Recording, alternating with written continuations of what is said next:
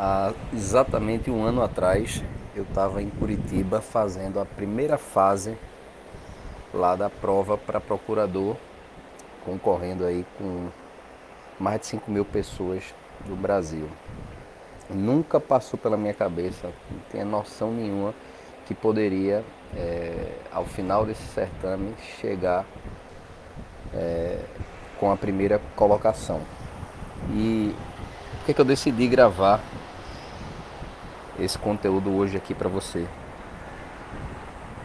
Primeiro, para compartilhar minhas angústias do momento. Eu tinha muitas dúvidas. Essa não era a primeira prova que eu estava fazendo, eu já tinha feito outras. Algumas eu sequer tinha passado da primeira fase. Outras até tinha passado da primeira fase, mas no final, né, no, no término do, do concurso, após segunda fase, todas aquelas coisas todas, títulos, etc., não tinha ficado numa posição que, que dava para ser chamado, especialmente no concurso de procuradoria, em que normalmente chamam poucas pessoas, você precisa estar ali nas cabeças. É, durante a minha preparação, eu pensava que pô, até quando eu vou, eu vou, eu vou estudar para isso? Será que vale a pena mesmo eu estar tá, é, me esforçando aqui sem, sem ter uma noção clara de quando é que eu vou passar, quando é que vai chegar meu dia? Eu vejo, eu vi outras pessoas aí já é, ocupando espaços no, que eu queria, né? Alguns colegas já, procuradores, e eu ficava me comparando, mesmo sabendo que aquilo não era bom para mim, disse, pô, não vamos comparar, eu vou tentar utilizar aquelas pessoas para me inspirar. Fui tendo alguma coisa assim, mas no fundo a gente é, termina se comparando. A verdade é essa. E essas, essas dúvidas que me consumiam não, não deixaram de, de existir no momento em que eu estava fazendo a prova de Curitiba. As coisas não mudaram da água para o vinho no momento que eu estava fazendo a prova de Curitiba. Eu era aquele mesmo cara com as, um, um turbilhão de emoções, é, com as angústias, as frustrações acumuladas das reprovações, me perguntando, pô, vou investir mais dinheiro em curso, vou investir em, em materiais, vou investir em passagem, em hospedagem, para quê? Mais uma vez, Cada prova eu, eu me perguntava esse tipo de coisa. E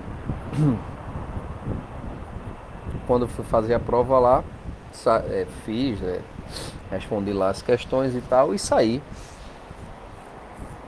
É, eu lembro que no, na, acho que na sexta-feira, véspera de prova, é, nunca, como eu nunca tinha ido lá, eu saí com os amigos aqui de, de de Recife.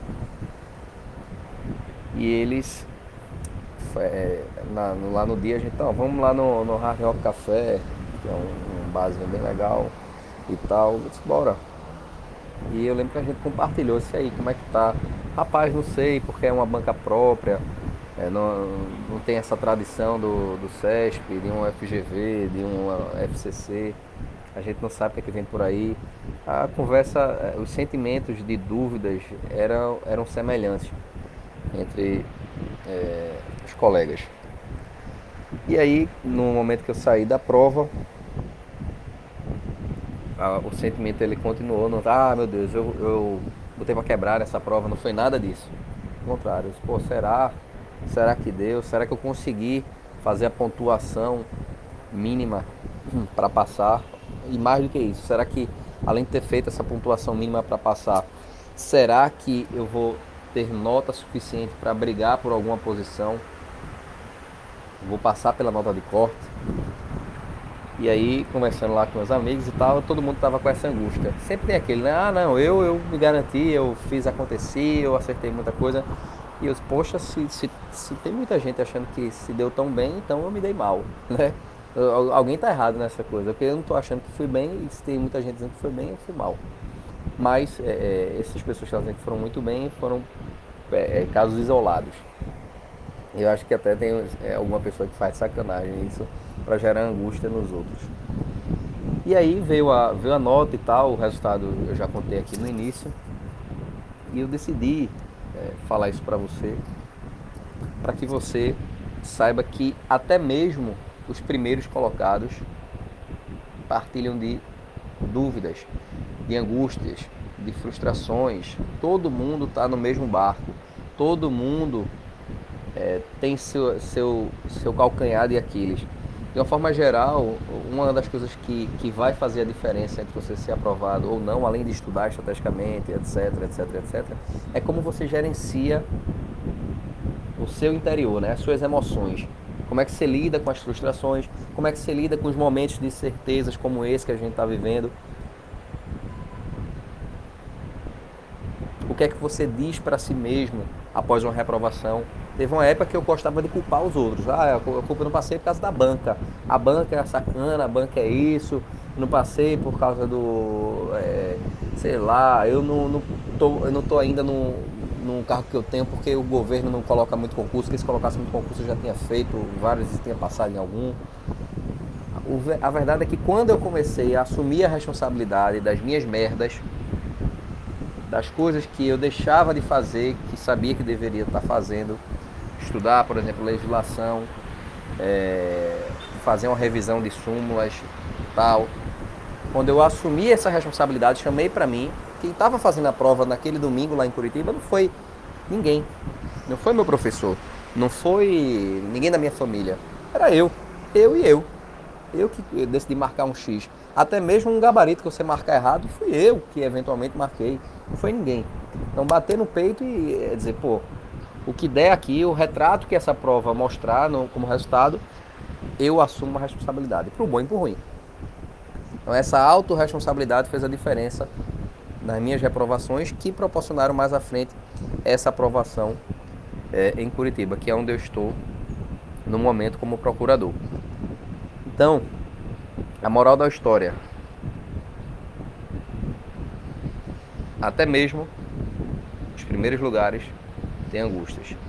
A questão não é se você vai ter ou não, é como você vai lidar com ela. Então, se cercar de pessoas que te inspiram, buscar cursos, por exemplo, no AB Nunca Mais, a gente tem um, um suporte, tanto nosso da equipe, você tem um contato direto comigo, você tem um contato direto com a equipe do suporte, você tem ali um grupo de pessoas é, que estão ali estudando também com o mesmo objetivo. Então isso gera uma, uma espiral positiva e, e que você precisa para aqueles momentos que a gente não está muito bem.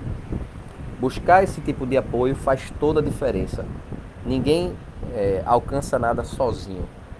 Até para você saber um conteúdo, você precisou de um professor preparar aquele material, precisou de um professor para dar aquela aula. Então, tenha a noção de interdependência e busque saber selecionar o que é que está entrando na sua mente, seja de ideias, seja de é, percepções de pessoas que você está é, tá próximo, ou mesmo não próximo. E próximo também significa online, né? Instagram, quem você segue e por aí vai. Não, vê, não é ver o mundo cor-de-rosa, mas também não é ver o mundo todo é, escuro. Existe sim uma luz no fim do túnel, existe esperança e existe o caminho da aprovação para quem está disposto a fazer. E eu quero dizer que você pode contar plenamente comigo, estou à disposição nessa sua caminhada.